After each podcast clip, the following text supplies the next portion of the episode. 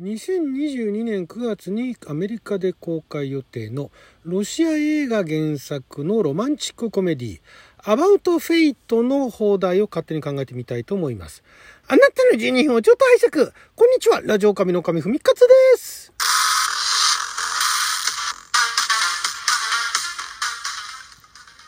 今日は2022年8月19日金曜日6曜は仏滅でございます。毎週金曜日は日本で公開するかどうかもわからない洋画の放題を勝手に考える洋画の放題考えますのコーナーをお届けしておりますが今回はアメリカで2022年9月に公開予定の実はロシアのロマンチックコメディ75年ですね。75年に制作されたまだソビエト連邦時代ですね。ソ連のソ連時代のロマンチックコメディ映画がオリジナルの About Fate という。これね、私もだから予告見た段階で、まあ普通にね、ロマコメとして、まあ面白そうだなと思ったんですが、まさかこれがあの、ソビエト連邦時代、ソ連の、ソ連時代にね、ロマンチックコメディあったんだっていうね、いうところで、まああるでしょうよって話なんですけども、これがね、これがまず監督をされてるのが、えっとね、マリウス・バルチュナス監督と言いまして、マリウス・バルチュナス、えー、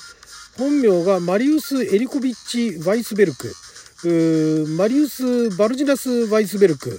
えー、という方で、ロシアの映画監督でもあり、プロデューサーでもあり、あとリトアニア系とユダヤ系の脚本家という方らしいんですけれども、この方だからロシアの方で結構あのロマンチックコメディだとかコメディのね作品をたくさん作られてる方で、今回初の、だから、初なんじゃないですかね、英語の、英語のね、この時期にね、英語のロシア人監督ので、オリジナルがソビエト連邦時代、ソ連時代のコメディっていうね、なかなかね、なかなかないと思うんですけども、まあ、これどういうお話かっていうと、えー、まあ、あの男女2人出てくるわけなんですけどもそれぞれ男性はグリフィン女性はマーゴット。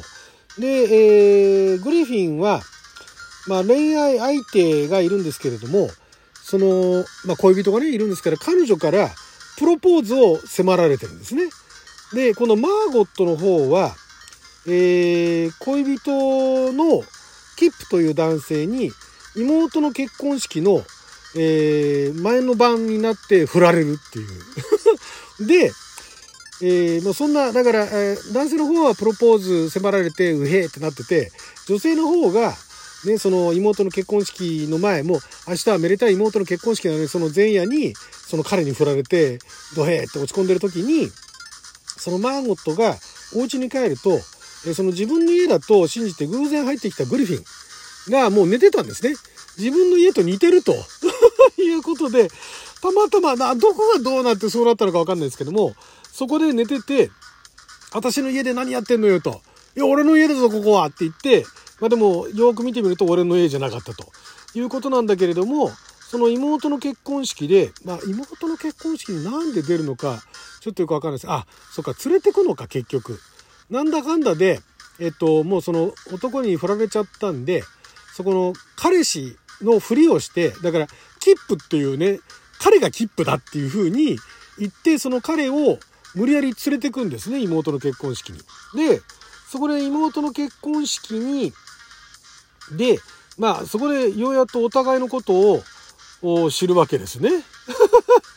で、それがきっかけでなんだか知らないけど、2人の距離が接近してくんだけれども、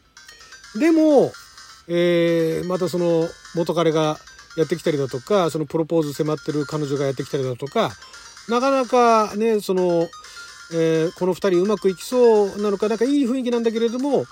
まあ、あの、今までのね、その前が前だったから、なかなかそういうところにも行けず、みたいなね。そういう感じのロマンチックコメディですって。すごい一言ですけどね。愛というものは信じてると。ね、えー、愛っていうことはあるんだと。愛、愛するっていうことはあるんだと。ラブっていうのはあるんだって言うんだけども、その真実ってどういうものなのかっていうことにたどり着いてないっていうね。そういう説明ですね。なかなか、なかなか、なかなかね、結構面白いなと思うんですが、で、それがまあ、あの、大晦日の、えー、なんかすごいあの、嵐の大晦日かな？かなんかに向けてなんかいろいろと、えー、ドタバタしていくというようなお話らしいんですがこれのその元ネタが1975年のソ連映画で、えー、英題が The Irony of Fate と、えー、ロシア語題が何て書いてるのかよくわかんないんですけども The Irony of Fate そこから日本でもこれ公開されたらしいですね。放題がついてて運命の皮肉。あるいはいいよっていうね。その運命の皮肉だけだったと思うあるいはいいよっていうのが、まあ、これ見りゃわかるんでしょうけどもこれがその大晦日酔っ払った男がモスクワから誤ってレリングラードに行っちゃってで自分のアパートの部屋と勘違いして女性の部屋に入ったことから起こる騒動を描くロマンチックコメディらしいんですね。でなんでそんなことがあったかって言ったら当時旧ソ連時代にはその通りの名前だとかアパートのなんか見た目をすごい似たり寄ったりで、まあ、いわゆるフルシチョフフルシチョフ化様式っていうらしいんですけどもそれでアパートの鍵も数数種類しかなかったと。いう状況が背景にあって、だから鍵ね、自分の鍵開けて入れちゃったらしいですね。そこがきっかけで、で、まあ、そういうドタバタロマンチックコメディらしいんですが、めちゃくちゃヒットしたらしくて、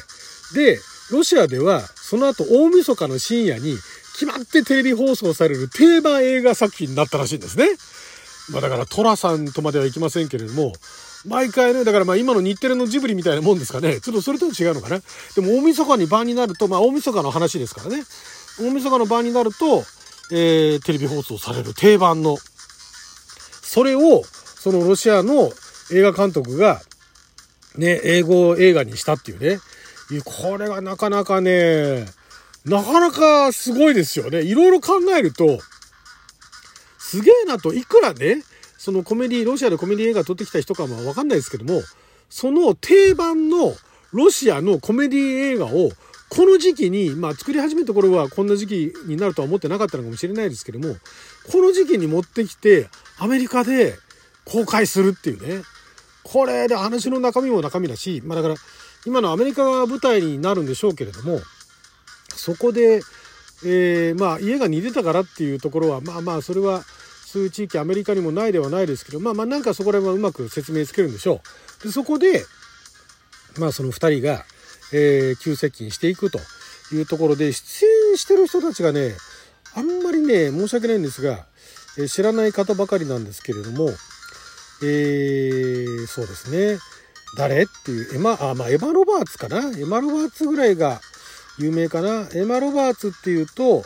エマ・ロバーツは何ですかね？何出てますかね？あ、美少女探偵ナンシー・ドリューって言いましたね。えー、あ、違うか。あ、そうですね。美少女探偵ナンシー。ナンシー・ドリューの主演はエマ・ロバーツだっけ？どうでしたっけ？エマ、エマ、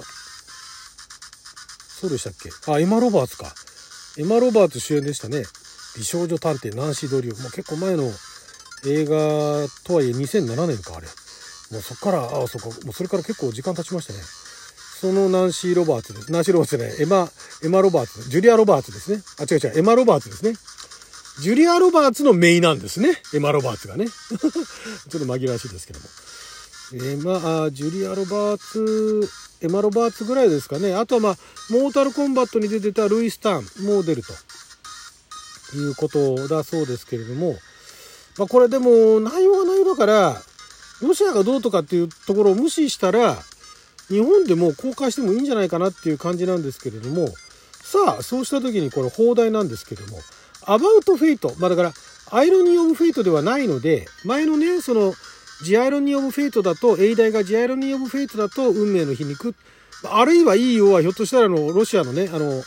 ソビエトの原題の方にね、そういうのが書かれてたのかもしれないですけども、いい、なんでいい湯なのか、最後みんなでお風呂入るんですかね。わかんないですけども。で、そんな感じなんですが、 About Fate っていうと、あの、運命についてなんですよね。まあ、 About Time って映画ありましたけども、あのロマンチックコメディでね、 About Fate、運命について。 About Fate のまんまカタカナにするのも味気ないでしょう。でも、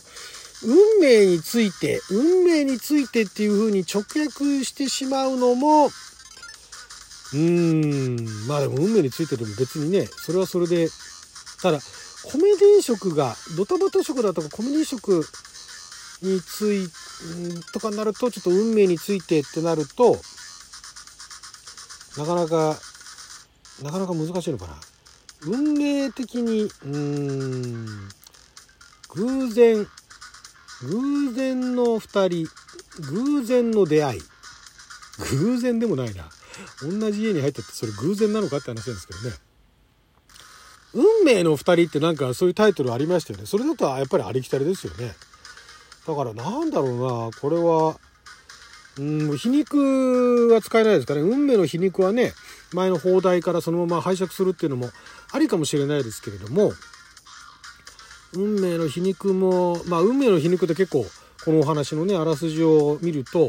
まあ、皮肉なのかなっていう運命の、ね、望まれざる運命で、まあ、きっかけで出会ったことは出会ったんだけれども、まあ、そこから2人のね距離が縮まっていくのかなっていう話になると運命の皮肉っていうのはもともとのね放題として、まあ、直訳ではありますけど、まあ、あるいはいいよがよくわかんないですけれども ねえー、まあ、そのあるいはいいよの部分がこの英語化のね英語版のこの映画の中でそういうシーンが出てくるんだったら、もういい湯だなでいいと思うんですよ。もういっそのこと。いい湯だなっていうね。で、これは温泉の話って、いやいや、そういう話じゃないんですけど、みたいなね。いうのいいかもしれないですけども、運命の皮肉。皮肉な二人。皮肉な出会い。うーん。皮肉な出会い。あるいは、運命とは。うーん。皮肉な運命とは。皮肉な出会い。皮肉な出会い。運命の出会い。運命の出会いはあれだな。皮肉な出会い。皮肉な出会いはどうですかね。もう少しマシですかね。運命とはよりかマシかですかね。運命とは皮肉な出会い。まあそこら辺でどうですかね。はい、ということで12分間の貴重なお時間いただきありがとうございました。それじゃあまた。